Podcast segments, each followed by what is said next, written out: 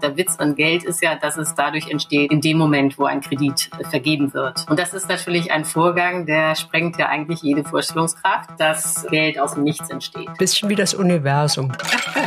genau.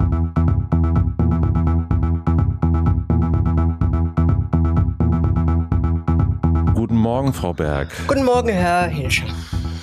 Wie ist die Lage? Sind Sie, wo sind Sie? In Zürich? Ich bin äh, preppermäßig in den Untergrund gegangen, weil die Welt gerade kollabiert und jetzt warte ich mal ab, bis alle ausgestorben sind. Und dann komme ich äh, in so eine leere, in eine leere Welt, wo so meandernde Preppergruppen sich dann treffen und ums Lagerfeuer sitzen und kleine ähm, Leichenteile rösten. Mhm, guten Morgen, schön. Ja. Also richtig toll. Richtig es ist, gut. Das, was man sagen muss, glaube ich, ähm, wir nehmen am 30.10. diese Folge auf und in den nächsten Tagen passieren ja die ein oder anderen interessanten Dinge. Das Aussterben Das heißt- zum Beispiel. Das Aussterben zum Beispiel, das heißt, wenn diese Folge ausgestrahlt wird, sind wir alle nicht mehr am Leben. Ähm, also Es war, ja. es war total schön mit euch. es, es war richtig, richtig, richtig schön. Auch mit dir, Bille. Nee, mit dir war es richtig schön. Danke, es war Und ganz gut. äh, Schön, dass wir mal so ein bisschen zusammen wohnen konnten. Zumindest für ein paar Monate. Das war doch irgendwie herrlich. Ja, ich fand auch. Mann, Mann, Mann. Was denkst du, was wird im November passieren? Oh. Äh, Was glaubst du, wie deine Laune sein wird? Machen wir es vielleicht eher naja, also äh, ich gehöre ja zu der Hälfte der Weltbevölkerung, die ähm, nicht möchte, dass Herr Trump nochmal gewählt wird. Vielleicht wird er gewählt und dann werde ich äh, wieder vor den äh, Fernsehgeräten mit mehreren, zehn Fernsehgeräte. Ich habe hier so ein Desk, so ein Newsroom, wo lauter Fernsehgeräte sind und dann werde ich wahrscheinlich äh, weinen. so? Also, was glaubst du, wie, wie wird's dir im, im November gehen? Langer Redeschwall, kurze Antwort. Äh, ein bisschen panisch, ein bisschen panisch, so den, der Wechsel zwischen wieder Innen- und Außenwahrnehmung. Also die Innenwahrnehmung äh, ist, dass, dass ja immer noch die Heizung funktioniert und ich denke, es gibt dann noch einen Buchmarkt irgendwann und ich schreibe ein neues Buch und äh, dann fängt wieder der Blick nach draußen an, wo äh, ich ähm, mich, mich sorge um, um das, was jetzt passiert, mit der Wut der Menschen, mit Angst, Panik, Lockdown, bla bla bla. Also ähm, eine meiner Branchen, ne, ich habe ja viele, neben Waffenhandel bin ich ja auch noch im Theaterbusiness, äh, denen geht's beschissen, weil die mussten wieder zumachen. Die hatten also das ganze Jahr äh, eigentlich keinen richtigen Theaterbetrieb. Und Ich war letzte Woche ja in in dem deinem Theater. Theater. in deinem Theaterstück. Ich war Frau Berg, äh, saß in der äh, ersten Reihe, äh, weil ich Frau Berg war und wurde auch dreimal angesprochen. Also Ob du's bist. ob ich's bin, ja. Ich sollte eine Rede halten, habe gesagt, nee, nee, nee, das mache ich nicht, das mache ich nicht. Ähm, war aber ganz, ganz, ganz großartig. Also ich äh, war hellauf begeistert, was ich da auf der Bühne gesehen habe. Also sehr, sehr, sehr, sehr schade, dass das jetzt nicht mehr weiter gezeigt werden es, kann. Es kommt jetzt in, im Stream. Ne? Und das ist so, ich weiß nicht, du warst jetzt in dem Theater und dann kannst du Ja. jetzt noch mal kurz im Bildschirm gucken, wie das dann am Bildschirm ist. Es ist äh, leider, glaube ich, keine Lösung fürs Theater, weil wenn du Nein, das glaube ich auf dem. Bildschirm was gucken willst, dann guckst du fucking Netflix, obwohl die jetzt die Preise erhöhen. Ich würde jedem abraten, weiter Netflix zu gucken. Es ist eh scheiße, oder? ähm, Hey, es läuft bei uns sehr, sehr gut. Wir machen mal, wir machen es mal ein bisschen teurer. Ja, ja, genau. so. Also Amazon, Netflix, alles scheiße. Also da, ich weiß, Ah. äh, vielleicht die gute alte CD wieder irgendwie. Oder wie Die heißt gute- das? die gute DVD heißt DVD es. heißt das. Ja, ich wollte eben mal ein paar DVDs rüberschicken. Ich, ich Ähm, habe das noch, ne? Nicht dein Ernst. Ich habe echt noch irgendwie, das ist sowas wie, wie ein Faxgerät. Ne? Ich habe ein DVD-Gerät neben äh, 20 Abos für irgendwelche Streaming-Channels und äh, ab und zu äh, hat es dann doch so schöne Nordländer-Serien oder so, die findest du einfach nicht in diesen Streaming-Scheiß. Und dann kaufst du dir äh, kauf ich eine DVD, dann so eine DVD-Set. DVD und schieb das in dieses Gerät, was auch irgendwie so alt ist, dass das seit zehn Jahren läuft. Weißt du, das ist noch nicht so. Was ist die letzte DVD, die du gekauft hast? Die letzte DVD, die ich gekauft Ich spreche mit jemandem über DVD, es ist unglaublich. ist ganz geil, ne? Die letzte DVD, die ich gekauft habe, ist, glaube ich, äh, warte mal, warte mal, warte mal. Hm, jetzt keine, äh, ich habe Killing Eve gekauft, weil äh, das kam irgendwie erst auf DVD und dann in irgendeinem von diesen äh, Streaming-Channels. Also ich bin ja voll auf VHS, ne? Also nee. DVD ist mir ja, ja viel. Nee, ist klar, das ist zu avantgarde, ne? Nee, dann vor allen Dingen ist der, äh, es ist die Qualität. Also VHS ist eine ganz ja, ja, andere, es ist eine ganz andere. Ganz die Haptik ist ganz anders. Das ist echt super. Lach du nur, äh, weißt du, weißt du, Alter, äh, das, ja, also, es ist irgendwie, die erhöhen einfach die Preise nicht, verstehst du? ja, die DVD-Preise, die gehen nicht nach oben, da kannst du dir sicher sein, das stimmt. Das ist irgendwie solide Ware, du hast das dann, du kannst das irgendeinem Buddy geben, der guckt dann völlig verständnislos, what the fuck, was ist das?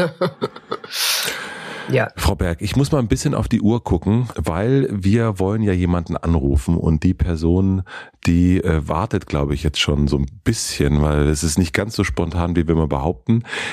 Wir haben ja das letzte Mal ausgiebig über Geld gesprochen.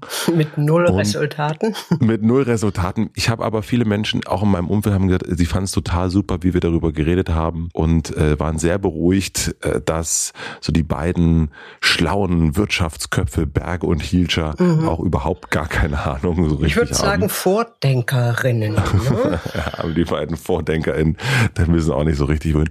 Und deswegen finde ich sehr schön, dass du gesagt hast, ich kenne eine, Merkst du hm. eigentlich, dass ich wahnsinnig viele schlaue Menschen kenne? Ja. Und du findest, viele findest du das auch erstaunlich, dass die mit mir verkehren, wo ich ja, okay, schon schlau, aber jetzt nicht so irre schlau bin? Ja, du hast irgendwie, das ist... Ähm, das ist der Charme, oder? Das ist der Charme, wir werden das irgendwann nochmal. Also ich bin ja, ich mache diesen Podcast, wenn ich ehrlich bin, eigentlich auch nur, um das herauszufinden, was ich möchte das Geheimnis ergründen, warum all diese Menschen, den einen oder anderen hatten wir auch schon zu Gast, die absolut zu Füßen liegen und alles machen, was du sagst. Es ist, ähm, es ist ein groß, also ich bin Bergforscher, könnte man sagen. Höhlen, Höhlenforscher. okay. Gut. Also wir rufen jetzt jemanden an. Möchtest du ganz kurz sagen, wen wir anrufen? Ich glaube, wir rufen Frau Herrmann an, ne? Frau Herrmann ist Wirtschaftsjournalistin der Taz. Richtig. Und äh, schreibt auch äh, irre gute Bücher, die ich mir, glaube ich, fast lückenlos alle reingezogen habe. Und äh, du, du weißt, wie das geht, ne? Dieses, dieses Prinzip Sachbuch. Das ist ja ganz geil. Ich weiß sehr, ich du weiß sehr weißt, genau, wie es geht. Das ist irgendwie sich so, das ist, das ist wie Onanieren, oder? Du, du liest irgendwie diese, also ich lese stapelweise Sachbücher, ich habe es ja nicht so mit Romanen und äh, habe dann diesen äh, Kurzorgasmus immer, ey, ja klar, ich verstehe dich, ey, ich verstehe die Welt, oder? Und dann ist das wieder weg, leider, aus dem System. Mhm. Ist wie mit Podcasts. Ja. ich, ich würde sagen, wir rufen jetzt mal die Frau Herrmann an.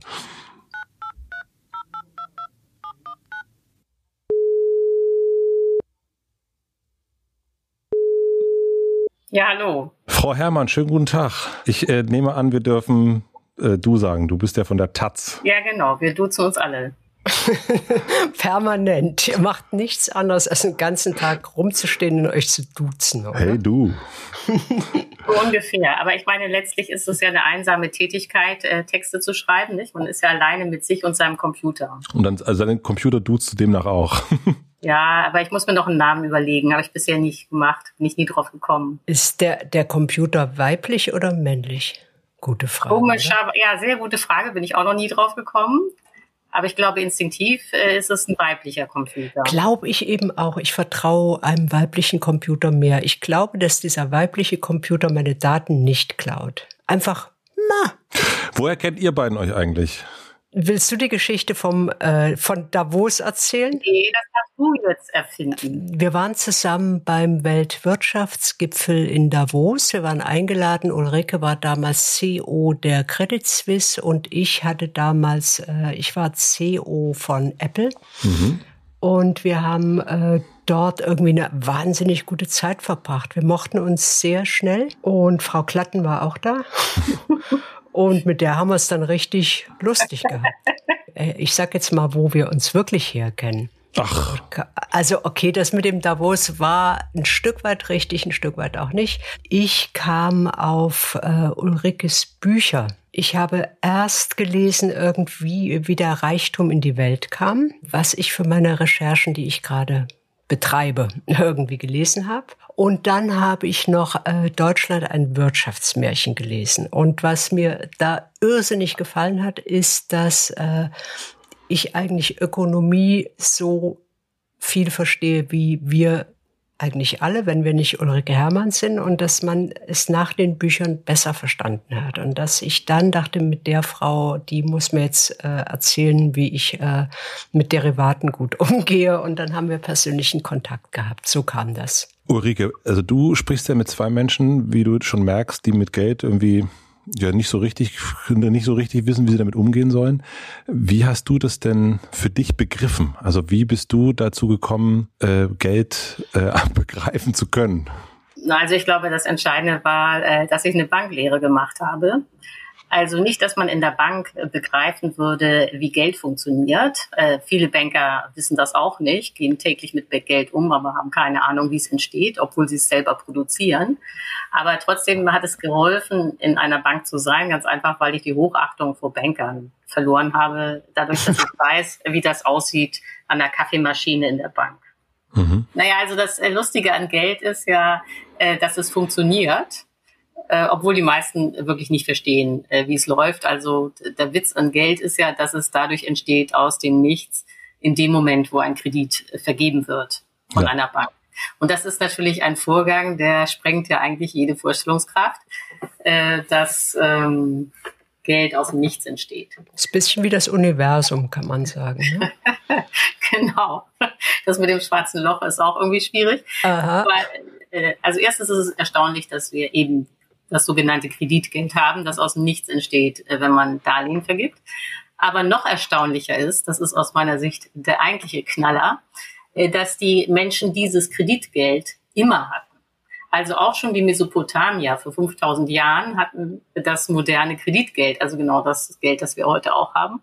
Und äh, das, Mesopotamien eignet sich eigentlich gut um zu erklären, wie aus Krediten äh, Geld entstehen kann. Und zwar ist es so, dass äh, damals, also Mesopotamien ist ja da, wo heute der Irak liegt, also zwischen Euphrat und Tigris, dass äh, die Mesopotamier unbedingt mit Anatolien, also der Osttürkei, Handeln treiben wollten, weil in Anatolien gab es damals Silber und an dieses Silber wollten die Mesopotamier natürlich dringend rankommen. Und dann haben sie Karawanen ausgerüstet, äh, die ein Jahr unterwegs waren. Und ähm, kein einzelner Kaufmann in Mesopotamien hatte genug Waren und Lasttiere, um jetzt ein Jahr da äh, unterwegs zu sein. Das heißt, ähm, der hat das sich zusammengeliehen von den anderen Kaufleuten in Mesopotamien, die ja aber sicher sein wollten, dass wenn er zurückkommt, sie ihre Waren plus Zins, also wie das mit Zinseszins ging, das wussten die Menschen damals auch schon, dass sie also Waren plus Zins wieder äh, zurückbekommen. Und deswegen haben sie dann Schuldscheine ausgestellt, wo dann sinngemäß drauf stand, äh, Kaufmann A äh, zahlt Kaufmann B am Zeitpunkt X äh, Ware Y zurück plus Zins. So, und jetzt kommt der entscheidende Moment. Man kann sich ja genau vorstellen, dass dann Kaufmann B, der diesen Schuldschein hatte, von A sich überlegt hat, ist ja eigentlich völlig bescheuert, dass ich jetzt ein Jahr warte, bis A zurück ist aus Anatolien. Ich reiche diesen Schuldschein schon mal weiter an C, begleiche damit meine äh, Zahlungsverpflichtung gegenüber C und dann kann ja C äh, sich bei A melden, samt Schuldschein, wenn der zurück ist aus Anatolien. Und natürlich hat C auch nicht gewartet, bis A zurück ist, sondern hat schon mal den ganzen Schuldschein weitergereicht an D. Und der Punkt ist, und das sieht man daran sehr schön, so schnell kann man gar nicht gucken, wie aus einem Kredit, äh, damals eben als Schuldschein, äh, Geld wird. Ja, und heute haben wir das äh, gleiche System, nur dass das eben nicht mehr mit Schuldscheinen funktioniert, sondern mit Girokonten. Aber es ist immer das Gleiche. Wenn der Mensch irgendwo unterwegs ist, äh, dann schafft er Geld, indem es Kredite gibt. Ich, ich würde mal was fragen wollen. Und zwar sind wir alle irgendwie gebrainwashed von unserem wundervollen kapitalistischen System, was äh, uns allen beibringt, jeder Mensch will arbeiten. Also der Mensch ist ohne Arbeit nichts wert, da hängt er sich total auf. Was meines Erachtens Bullshit ist, weil der Mensch will was tun, aber er will nicht irgendwie in Lohnarbeit stehen. Jetzt wollte ich dich fragen, wenn du jetzt hörst irgendwie, Kapitalismus ist das Beste aller bestehenden Systeme, würdest du sagen, ja, ist so? Ehrlich gesagt, ja. Ach, wie schade. nee, das äh, klingt jetzt vielleicht ein bisschen komisch, äh, wenn man das hört von einer äh, Frau, die als äh, Redakteurin bei einer linksalternativen Tageszeitung arbeitet, namens Taz. Aber ähm, der Kapitalismus hat auch viele Vorteile und ich finde, die muss man auch zur Kenntnis nehmen, äh, wenn man ihn abschaffen will. Mhm. Äh, denn diese Vorteile würde man gerne behalten, auch wenn der Kapitalismus nicht mehr da ist. Ich sag und, mal. Ja, genau. Also was man eben weltweit sehen kann, ist, ähm, dass der Kapitalismus das einzige System ist, das einzige Sozialsystem, äh, das äh, Wachstum produziert und damit Wohlstand.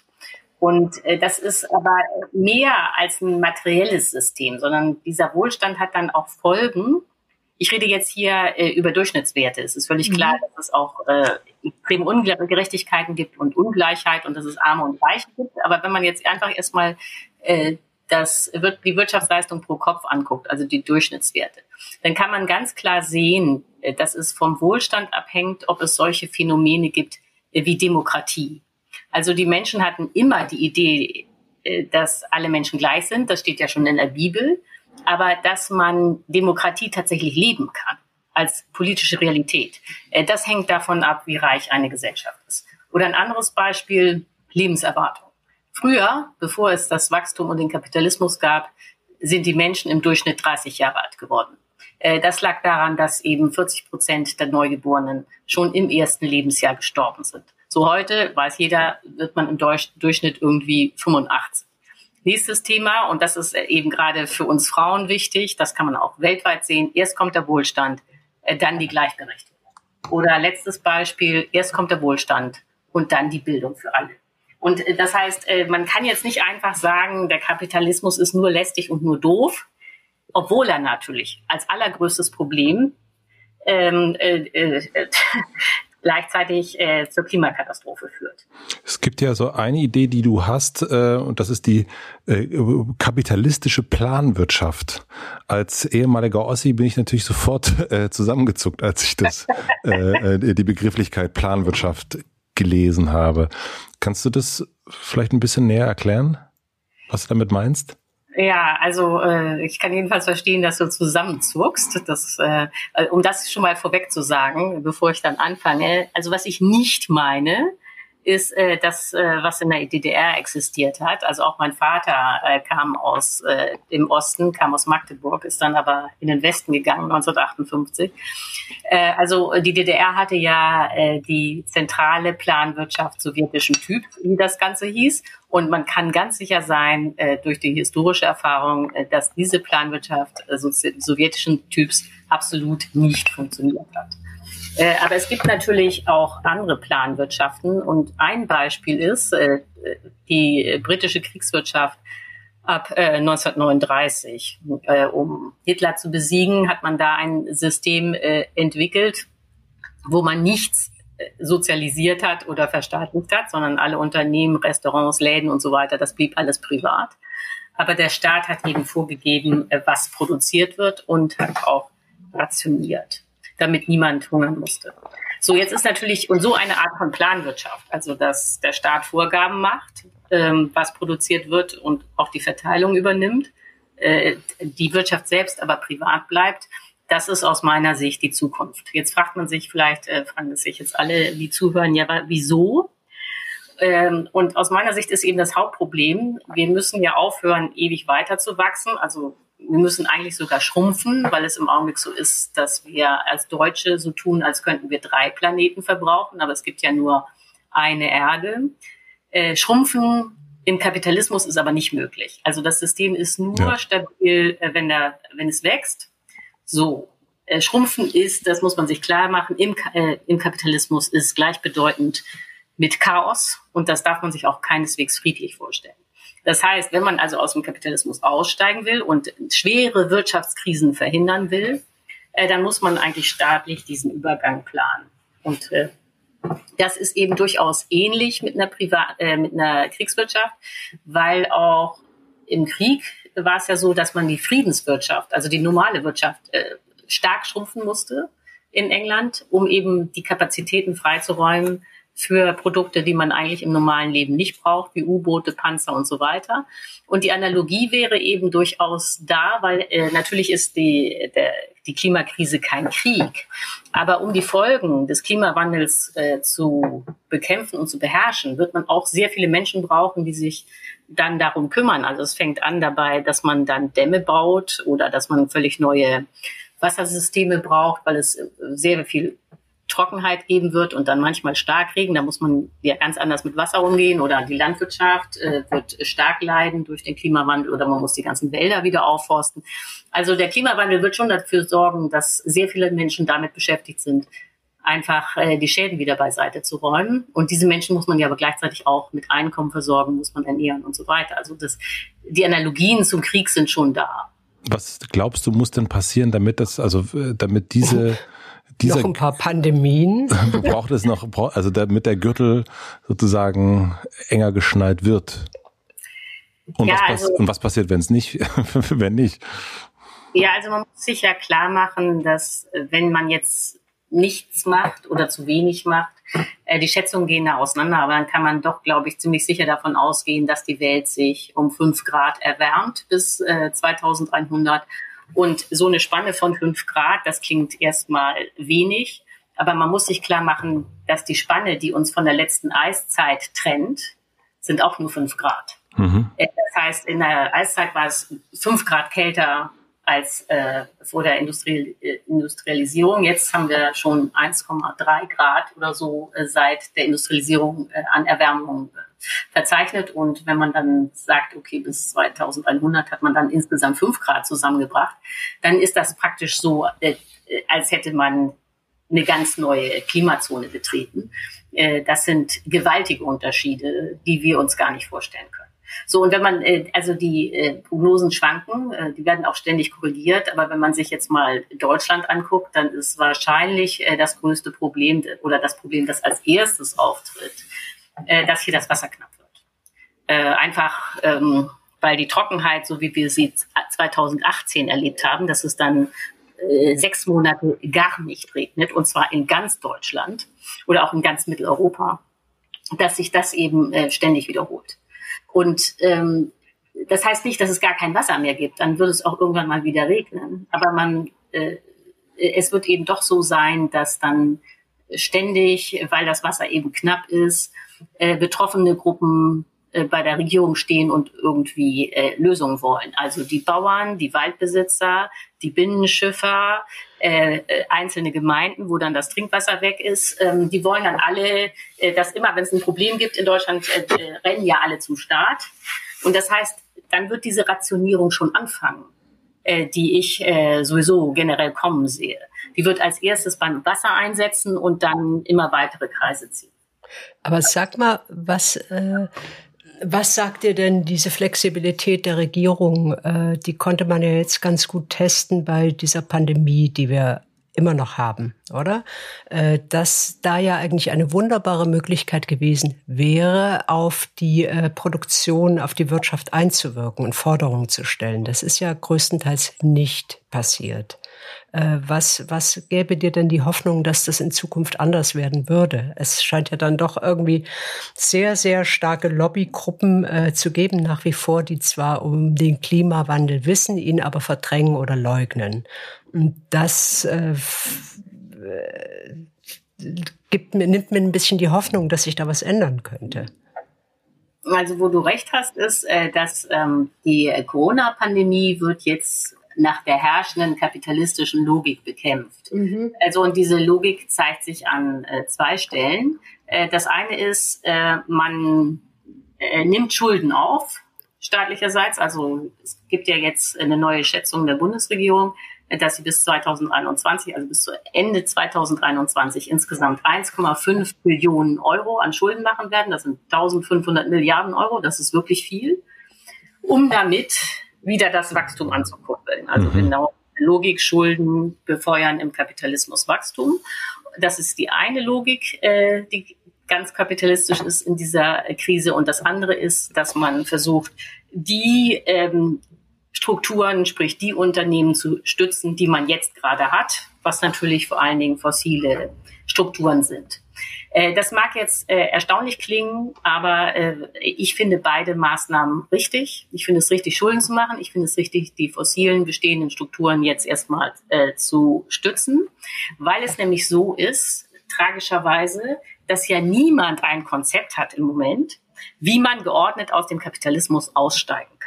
Ähm, wir haben hier die totale Lücke, weil äh, es gibt zwar jede Menge Studien, also man wird ja von Studien erschlagen, wie der Klimawandel funktionieren könnte, äh, Klimaschutz funktionieren könnte.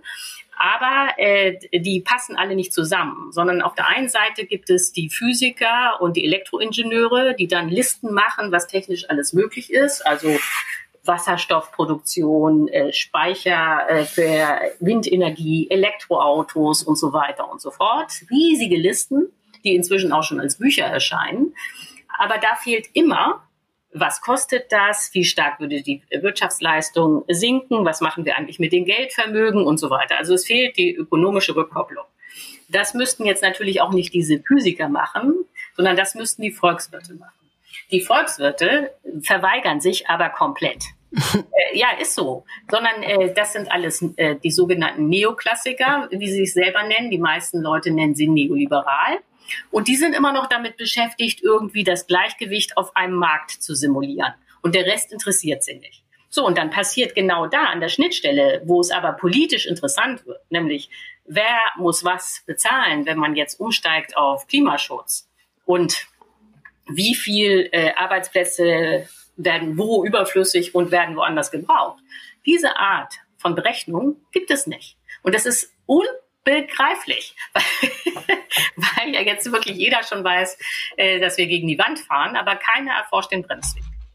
Ja, es ist ja auch irgendwie, wenn, wenn man das Thema verstehen will, was läuft schief, hat es ja wirklich äh, äh, Bibliotheken voller Analysen, oder? Also man weiß jetzt wirklich in allen Richtungen, was läuft falsch, oder?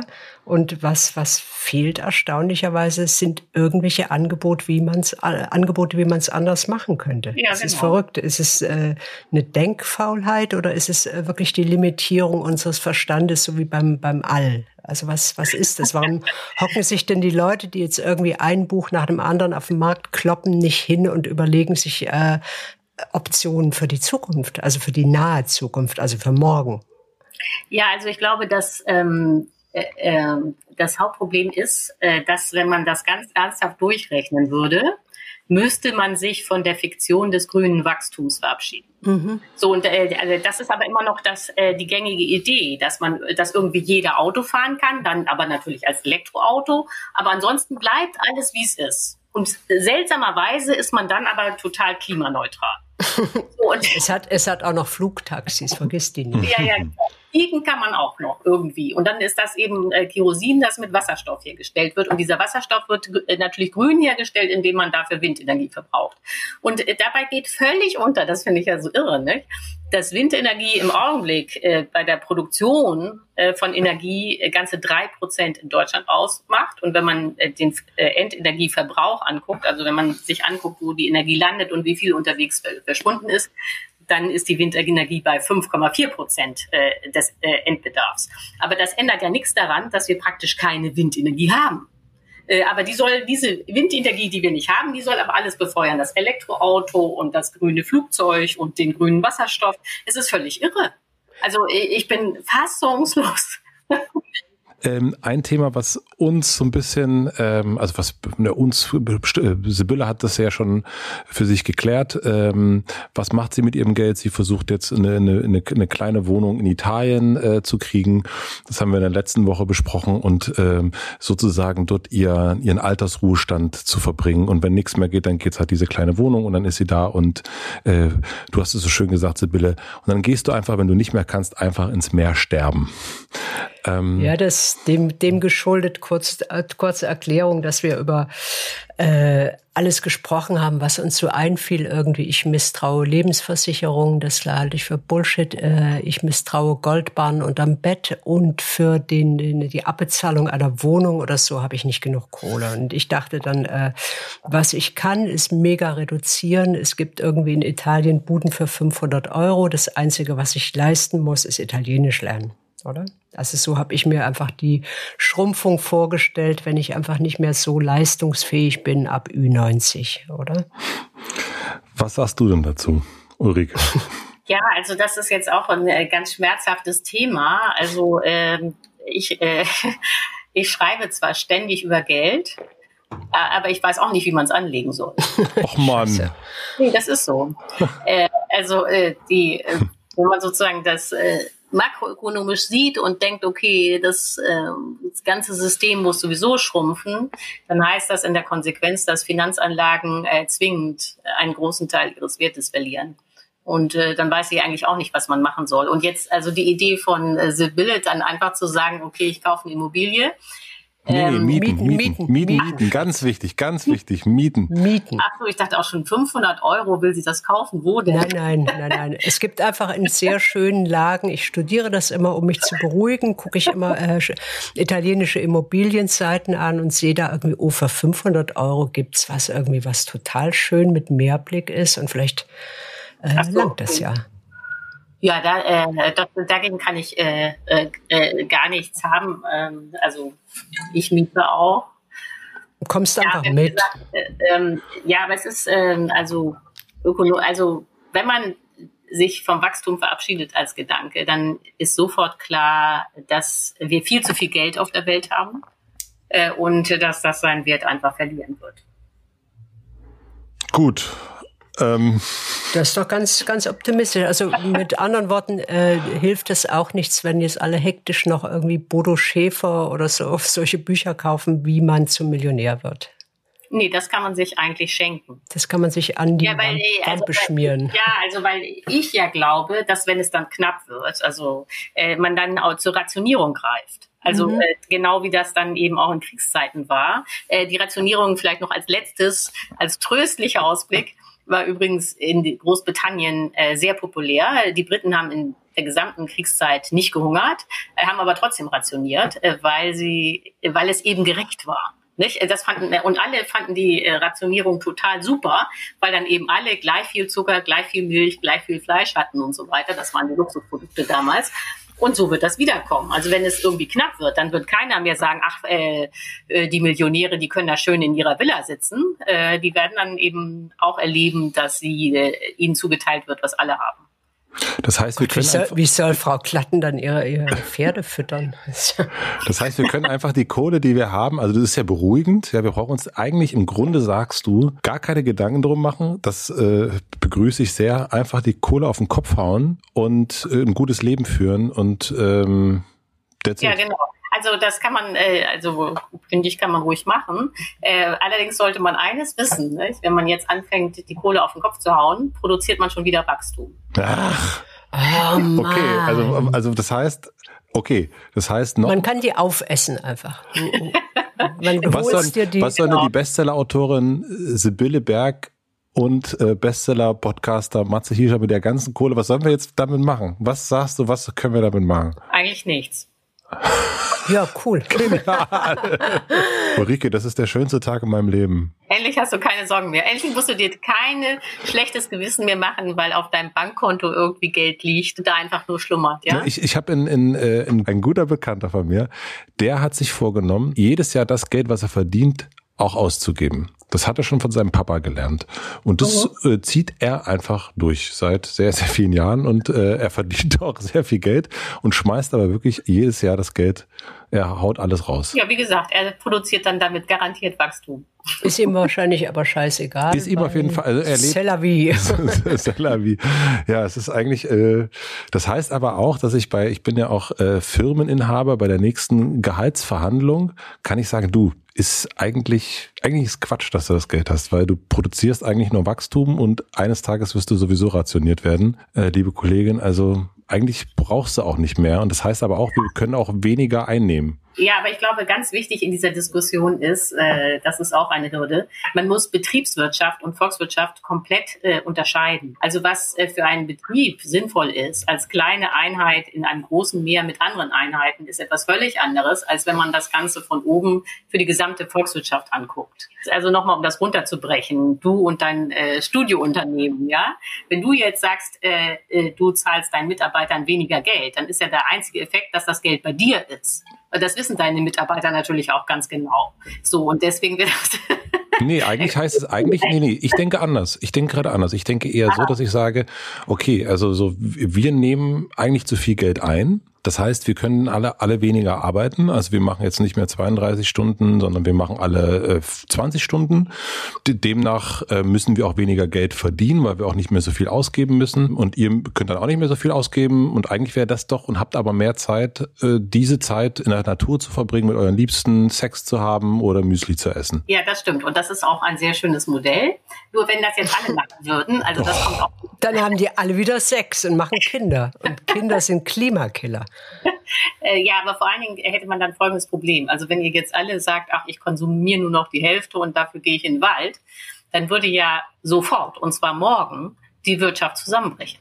Also äh, die Wirtschaft lebt ja davon, dass alle konsumieren. Nee, und übrigens, das ist auch eines der ganz großen Irrtümer. Die Leute denken immer, sie würden konsumieren, um ihre Bedürfnisse zu befriedigen. Das ist völlig falsch. Wir konsumieren hier alle, um Arbeitsplätze zu sichern. Ach, Ulrike, was machen wir denn jetzt? Aber die Arbeitsplätze sichern wir ja, um, damit wir konsumieren können. Ja, das ist ein genau. Circulus Diabolus. Ja, genau. Aber die, ähm, ja, wobei natürlich die Glücksforschung auch schon zeigt, dass wir eigentlich ja mehr äh, haben, als wir brauchen und die wir da ruhig äh, weniger konsumieren könnten, würde keiner leiden. Aber wir brauchen, wir müssen eben diesen Konsum aufrechterhalten, damit die Arbeitsplätze nicht flöten gehen. Also eigentlich konsumieren wir, um Sicherheit zu generieren. Und denn wenn die Arbeitsplätze weg sind, das Einkommen weg ist, äh, dann werden die Leute ja panisch. Also ich komme damit eigentlich zum Schluss nochmal zu meiner zentralen Aussage zurück. Wenn man aus dem Kapitalismus aussteigen will, dann kann man das nicht als Einzelner machen oder auch nicht als Großgruppe, sondern das muss man planen.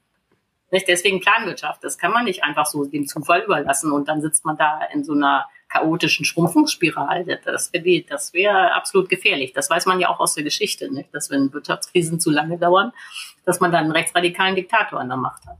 Ja, ja, ja, ja. Jetzt, also es war gerade der schönste Tag in meinem Leben. Jetzt ist es wieder ein bisschen diffuser, aber ich bedanke mich trotzdem ganz, ganz herzlich für deine Zeit.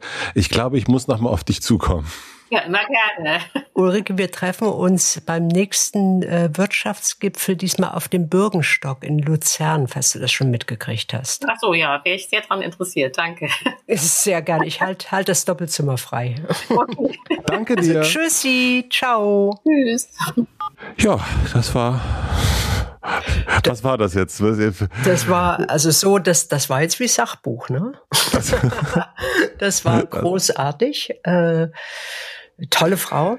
Eine wahnsinnig tolle Frau, ja. Irrsinnig tolle Frau. Ich kenne ja auch nur tolle Menschen. Das ist so. Mm, ah, wirklich? Meinst du das um, wirklich? Wirklich?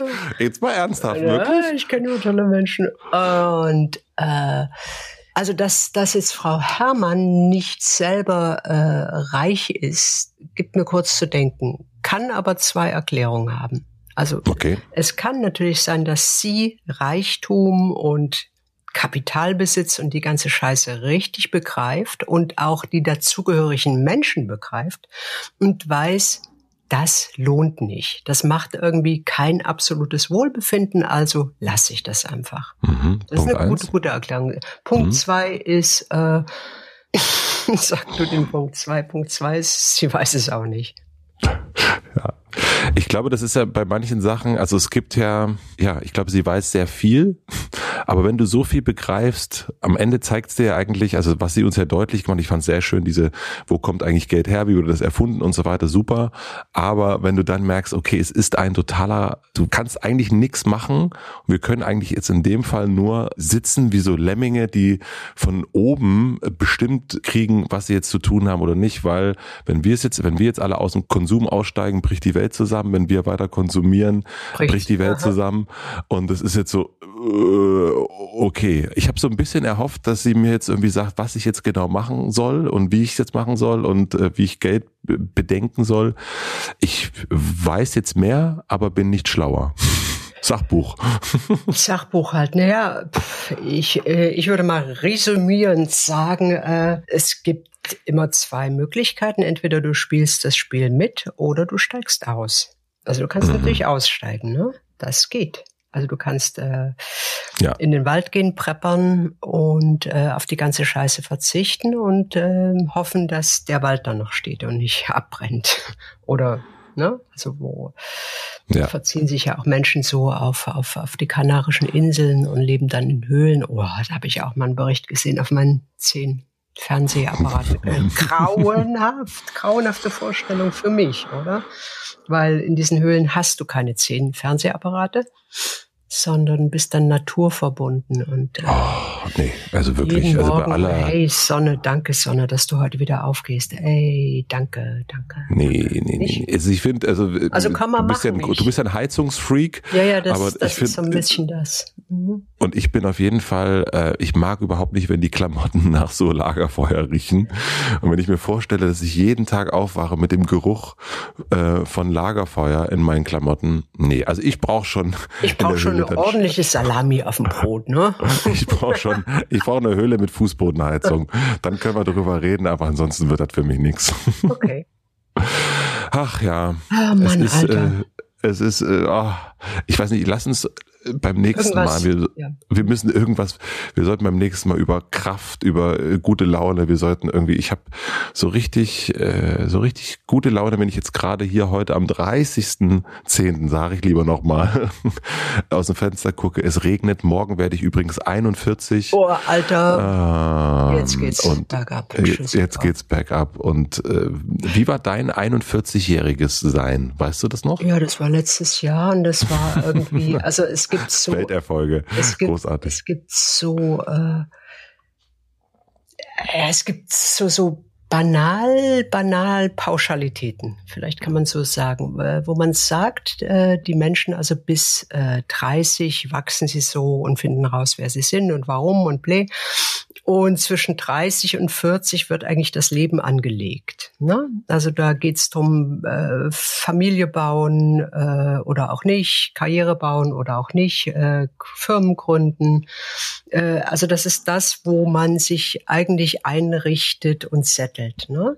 Mhm. Und äh, danach kommt eigentlich nur noch die Phase der Bewahrung, sagt man. Also du bist jetzt ähm, offiziell im Club des äh, der Bewahrer, Bewahrer. und der Untergeher. und äh, oh, schon, danke dir. gerne. Und Mm. schon bald hast du keine Chance mehr auf dem Arbeitsmarkt, falls du dahin zurückgehen wolltest, oder? Nö. Weil dann kommen die ne, Hochschulabsolventen und dann fangen wir an mit Generationskonflikten. Du bist jetzt so in, in der Mitte der Schusslinie. Weißt du? Also nicht, Und nicht, nicht kommt mehr richtig jung, oder nicht kommt mehr, die jetzt? Puh, äh, bei, äh, bei Männern habe ich beobachten können, also bei, ich weiß nicht, wie das bei schwulen Männern kommt, das ja auch, auch, auch in dem Alter. Also äh, viele Männer beginnen jetzt, ja, genau. Also mit Anfang 40 geht das, geht das sehr oft los. Äh, ich glaube, das ist ein Irrtum, dass das irgendwie mit Mitte 50 oder so startet. Das fängt jetzt an. Was glaubst du, könnte mir schlimmstenfalls Midlife Crisis mäßig passieren? Du könntest den Tod begreifen. Also das ist äh, ja was, was oft passiert, dass äh, also was ja das, das äh, hinter dieser komischen Midlife-Crisis steckt, ist ja einfach das Begreifen der Endlichkeit. Ähm, Mhm. Dass äh, Menschen ihre Konzepte in Frage stellen. Also äh, im schlimmsten Fall äh, könntest du ganz banane irgendwie deine Familie verlassen und mit einer 19-jährigen Instagrammerin zusammen nach Mallorca auswandern und dort Oh. ein, klein, ein kleines Hafenrestaurant äh, neben der Katzenberger aufmachen. Äh, und was ist jetzt das Schlimme daran? Nö, also das ist, äh, nö, das ist sch- schön vielleicht. Das ist richtig, das vielleicht schön. Äh, was könnte noch, also mir fallen da nur äh, Stereotypen ein. Was richtig schlimm wäre, ist, äh, wäre, dass du jetzt in eine total apathische Depression gelangst. Es Mhm. ist eh alles sinnlos. Wir sind äh, nur ein ganz kleines bisschen auf dieser Welt und ich habe nicht erreicht, was ich erreichen wollte. Ich bin ein gedemütigter weißer Mann. Ich steige mit Matosek zusammen auf eine Bierkiste und prangere das Virus an. also so, ich, ich glaube, das ist ja äh, das Geheimnis dieser ganzen Demos, ne? Die Ja. äh, sehr viel getragen werden von Männern deiner zukünftigen und jetzigen Altersgruppe, die äh, kapieren, fuck, die Haare gehen aus, da wächst ein Bäuchlein Und ich habe nicht das erreicht, was das System mir versprochen hatte. Ich habe keinen fucking Lamborghini, ich habe keine geilen Weiber, äh, kein Penthouse. Ich sitze irgendwie in Unna an der, an der Wupper irgendwie in einer Mietwohnung und gehe irgendwie jeden Tag äh, arbeiten in einem Fernmeldewerk. Ist und ja Gott sei mir Dank. steht fucking mehr zu, mehr Respekt, mehr, mehr, mehr, weil die armen Männer haben das gelernt. Die haben in, im System haben die drin irgendwie, dass ihnen alles zusteht. Den stehen ja, Frauen, weißt du, was das Schlimmste ist? Zu alles.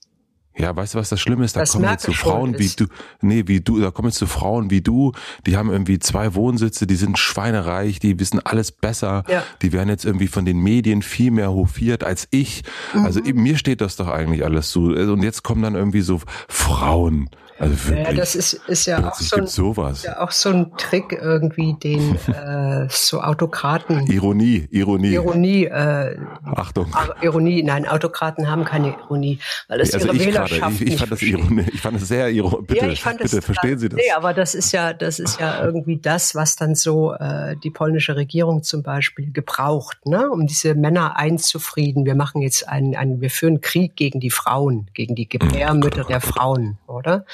Das ganze Scheiß irgendwie Kirche und Abtreibungsverbot. Kennst du denn, Entschuldigung, aber nee. ich muss gute Laune kriegen. Ah, also ich okay. bin ja, es, es, äh, kennst du denn coole Männer, wo du sagst, ah, der ist jetzt so 45, das ist ein richtig, das ist ein Mann, das ist mal ein Mann. Wen sollte ich mir so als Vorbild nehmen? Gib mir doch mal so Vorbild-Hints. Vorbildmänner? Vorbildmänner, was sind richtige, äh, da, da so mit, mittelalterliche Vorbildmänner? Mittelalterliche Vorbildmänner. Also äh, ich kenne sogar richtig geile alte, richtig alte, richtig. Äh, ich kenne richtig Jahr. geile alte Männer. Ja, so also, viel passt man äh, dazu. Geile alte Männer. Dein äh, neues Buch ist hier, wird hier gerade erfunden. Ich finde äh, Prof äh, Professor Heidmeier toll. Ich finde Wolfgang. Ach, den, den findest du wirklich. Ja, den, den finde ich richtig. Den redest du immer. Ja, Meine Güte, denke ich immer. Äh, Herrn Pohl toll. Ich finde, äh, also eigentlich kann man verkürzen. Männer sind, glaube ich, toll, wenn sie was Gescheites machen. Das muss nicht unbedingt Wissenschaft sein das kann ja, auch, ich würde gerade sagen, könnte es vielleicht auch, irgendwas anderes sein? Äh, es gibt auch äh, im Unterhaltungsbereich, im Journalismus zum Beispiel gibt es den Herrn Greenfeld, Greenbaum, oh, vom, vom Snowden-Film, wie heißt der? Greenwald, Green, hm. keine. Ahnung, der ist jetzt auch nicht mehr ein junger Mann. Äh, es gibt wahnsinnig viele tolle homosexuelle Männer. Ich mhm. kenne eher äh, mehr homosexuelle Männer als weiße cis-hetero-Männer. Fällt mir gerade auf. Ja, wer denn da? Also wem soll ich mir denn da angucken. Als Freund holen. Äh, hol mhm. dir doch Polish als Freund. Der ist toll geblieben, der macht schöne Kunstsachen, der wird äh, Chefe von Volksbühne. Befreunde dich mit Polish. Polish, okay, ähm, gut. Dann René. Äh, kannst du, René, du schreibst das auf gerade. Äh, ich finde auch. Äh, ich schreibe wirklich gerade auf. Ich finde Cem Özdemir toll. Ich finde Volker Cem. Beck toll. Äh, Cem Özdemir ist, glaube ich, nicht homosexuell. Schade eigentlich. Äh, Homosexualität hilft. Alte geile Männer, das neue Buch von Sophie Passmann. Also wir machen, machen gerade die Gästeliste fertig, Sophie. Ähm, hier, äh, ich glaube, wenn wir ein bisschen in, in den Unterhaltungssektor gehen, äh, deine Freunde ähm, Joko und Klaas sind ja auch nicht mehr taufrisch. Sind die nicht auch Ü40? Die sind auch okay. Nee, nee, nee, nee, nee. Oh, also, nee, die äh, sehen nur so aus. Oh, die sehen nur so aus. Nee, nee, äh, äh, Klausi ist jünger und ähm, Joko ist so alt wie ich, ja. Okay. Würde ich sagen. Ja. Äh, Jan ist, glaube ich, auch alt. Olli Schulz Jan, ist auch nicht Jan mehr taufrisch. Der hat es auch ja. ganz gut hingekriegt. Ja. Also, Jan ist äh, 39. Mhm. Nicht mehr lang. also, wir halten fest, Heidmeier, Pol, Pol. Greenwald heißt der, glaube ich, ja. ne? Polish, der Volker Beck, Cem und Olli, Olli Schulz. Ja, das ist doch. Und die anderen, mit den anderen kannst du ja dann nächstes Jahr, wenn sie über 40 sind, Freunde machen. Ja, na, die werde ich doch mal, äh, die werde ich alle mal besuchen. Das ist doch gut. So, wie alt sind denn die, äh, gibt es eigentlich auch ältere? Ah, hier, Snoop Dogg ist da, okay. Freunde mich doch mit Snoop Dogg. Oh, mit dem bin ich wirklich sehr gern befreundet. Ich glaube, der ist lustig, oder? Ich glaube, der ist sehr lustig, mhm. da hast du recht, ja. Na, also Mensch. Also es geht, Ach, ich es mich, geht schon. Ich, ich freue mich, ja, ja. Das ist so ein bisschen diese, ähm, ja, du hast mir gerade so die Angst genommen, ne? Angst, Angst, Angst. Hast du Angst vom Älterwerden? Äh, pff, natürlich. gut, also okay. es ist einfach äh, oh. wie, wie alle Menschen überhaupt kein, keine, keine Böcke auf Sterben und äh, Rollator und so. Obwohl es gibt schöne Modelle, wo du auch so absitzen kannst. Es geht schon. Hm. Möchtest du was über Angst hören? Ich habe das mal aufgeschrieben, zufälligerweise. Oh, du hast mal wieder was aufgeschrieben. Mhm. Oh, äh, sehr, sehr gern. Ich würde mich dann auch wieder äh, also ans Klavier setzen, wenn du das möchtest. Sehr gerne. Äh, Habe ich danach gute Laune oder äh, Total. sag mal, ja, wie immer so? Ja. Cool. Also ich fange mal an. Das ist ein, eine Ode an den besorgten Bürger slash Bürgerin. Sie haben Angst, sich zu bewegen und fürchten sich vor ihrem Leben. Es könnte sich zum Schlechten wenden, es könnte mit dem Ende enden. Sie könnten stolpern, stürzen, sterben und keine Kinder könnten erben. Sie sind auch ohne stets geblieben. Sie hatten Angst, sich zu verlieben. Die Welt, die könnte plötzlich sinken. Sie haben Angst, sich zu betrinken. Die Angst, die wollen wir besiegen. Daheim, das soll nicht untergehen. Das schöne Glück, der kleine Westen, der soll doch ewiglich bestehen, trotz aller Sorgen jeden Morgen, vor Armut, Kälte und dem Sein, wie jene weißen Plastikstühle auf Stapeln, glanzlos, nie allein. Das ist doch alles nicht zu glauben. Nichts hat Bestand. Nichts geht mehr gut. Die Alten haben ihre Renten und sie, sie haben nur noch Wut. Die Angst, die lässt sie niemals schlafen. Die Wohnung wird nie ihre sein. Die Straßen voller fremden Menschen. Chinesen sind sie und gemein. Jetzt kaufen sie auch ihre Opern und ihre Parks. Die sind voll Müll. Das alles wollen sie bekämpfen. Doch ihre Angst, die macht sie still. Lässt du das jetzt gerade so einwirken ins System? Massierst du das ins System ein? Wir sollten, wir sollten. So du solltest mal so, du, du, solltest mal so ein, so ein Wellness-Hotel aufmachen, glaube ich. Mit, so. äh, mit, mit hier Dings, äh, Till Schweiger. Ja, du machst äh, Barefoot heißt das ja bei ihm, Barefoot Living und wir bei dir jetzt, ist es dann wir irgendwie jetzt, Bergfoot wir Living. Wir machen jetzt gerade Werbung für Till Schweigers. Es ist total okay. Ich würde den, nein, ich würde ganz ehrlich, mhm ich würde sau gern, also wir hatten uns ja eigentlich vorgenommen, das muss man ja auch mal sagen, als wir unsere kleine WG so gegründet haben, haben wir gesagt, wir wollen uns auch mit Leuten unterhalten, die uns erstmal so ein bisschen wesensfremd sind. Wo landen wir? Bei Frau Herrmann, bei Herrn Böhmermann, mhm. Leute, die wir richtig gut finden eigentlich. Und äh, bei Till weiß ich es nämlich nicht. Und ich würde, da gibt's ja so ein paar Sachen, die mir so, wo ich sagen würde, ja, das sind mir so ein Stück weit, ähm, äh, um mal dein Wort zu benutzen, wesensfremd. Und deswegen fände ich Till Schweiger hier, oh, das fände ich schon gut. Mit dir zusammen Till Schweiger besprechen, ach, oh, toll. Besprechen, ist das nicht so ein bisschen out? Ist das nicht ein bisschen out so, Till Schweiger? Aber ich weiß es nicht. Lass uns drüber nachdenken. Lass uns drüber Oder nachdenken. Lass, Vielleicht, lass mal Till, hören. Ob, könntest du dich melden, bitte? Oder auch mal die äh, Zuhörerinnen fragen, ob sie daran Interesse haben oder ob wir nicht lieber mit jemand naja, anderen reden sollen. Hm. Ach komm. nee, komm, nee komm, ist komm, schon okay. Ist schon, also ich würde sagen, beim nächsten Mal müssen wir was, machen wir mal wieder eine richtige gute Laune sinnlos Folge. Ne? Also ja, wir ja, brauchen ja. mal wieder, wir müssen mal Kraft tanken, also oder auch vielleicht die nee, Hörer. Dann ist, dann ist ja jetzt äh, vielleicht eventuell Trump, dann geht es ja oh, ganz schnell. Wir, und dann, wir brauchen Party, Party, Party. vielleicht könnt ihr uns, liebe Zuhörerinnen, ähm, am, am liebsten, also bei Insta lese ich das zwar, aber das geht mir immer so verschütt, so in die Apple-Kommentare bei uns WG Wesensfremde mal so reinschreiben, was so gute Laune, was, äh, was euch so gute Laune macht. Da können wir mal uns ein bisschen inspirieren lassen, weil wir beide, ihr merkt schon alle, also wir kommen. Wir kommen da nicht raus aus der Sülze, Und ich werde jetzt eh unter Umständen, weil wenn ich dann 41 bin bei der nächsten Folge, dann bin ich eh total depressiv und kriege überhaupt nichts mehr auf die Ketten und dann brauche ich unbedingt. Und ich weiß nicht, ob ich gute Laune von dir noch so, ob das, vielleicht hast du auch eine gute Laune Geschichte dann beim nächsten Mal, vielleicht hast du so, ein, mhm. so guck mal, dann ist der 11.11., .11., dann könntest du vielleicht mal so eine Karnevalsgeschichte, so eine Karne mhm. Karnevalsrede halten oder so. Also das. Ja, ja, okay, das machen wir. Wenn dann wir planen mal eine richtige, vielleicht können wir Heinz Strunk noch einladen. Den kenne ich. Natürlich, den logischen. Oh Mann, ey. Ich würde sagen, äh, für mich war schön, wir gehen jetzt nochmal in den exklusiven Bereich auf Podimo. Das kann man dann nur auf Podimo hören und spielen noch ein bisschen die absolute Wahrheit. Ähm, und wir haben nämlich eine Frage von meiner Frau bekommen. Mhm. Mhm. Bist du neugierig? Ein bisschen. Ein bisschen? Ein bisschen. Gut.